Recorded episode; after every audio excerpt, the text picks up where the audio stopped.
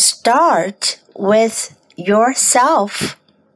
This is an inspirational story about change. It reminds us that we must do small things well before we can do big things well.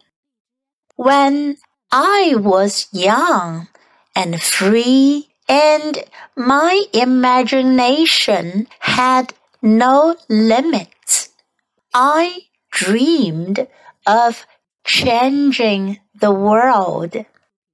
As I grew older and wiser, I discovered the world would not change.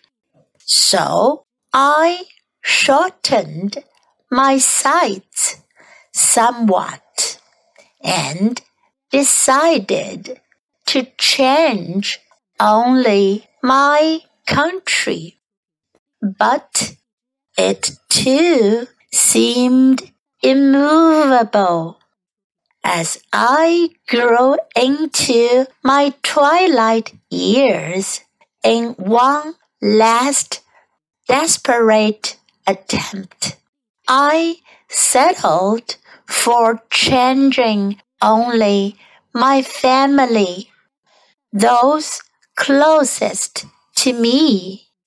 But alas, they would have none of it.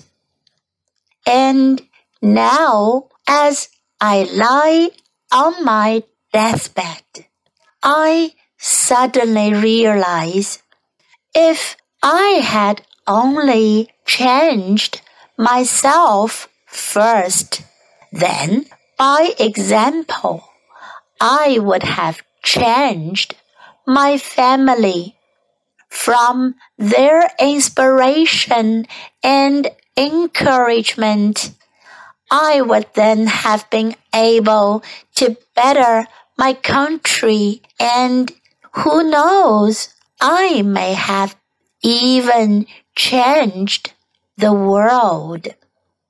This is an inspirational story about change. It reminds us that we must do small things well before we can do big things well. When I was young and free and my imagination had no limits, I dreamed of changing the world. As I grew older and wiser, I discovered the world would not change. So I shortened my sight somewhat and decided to change only my country.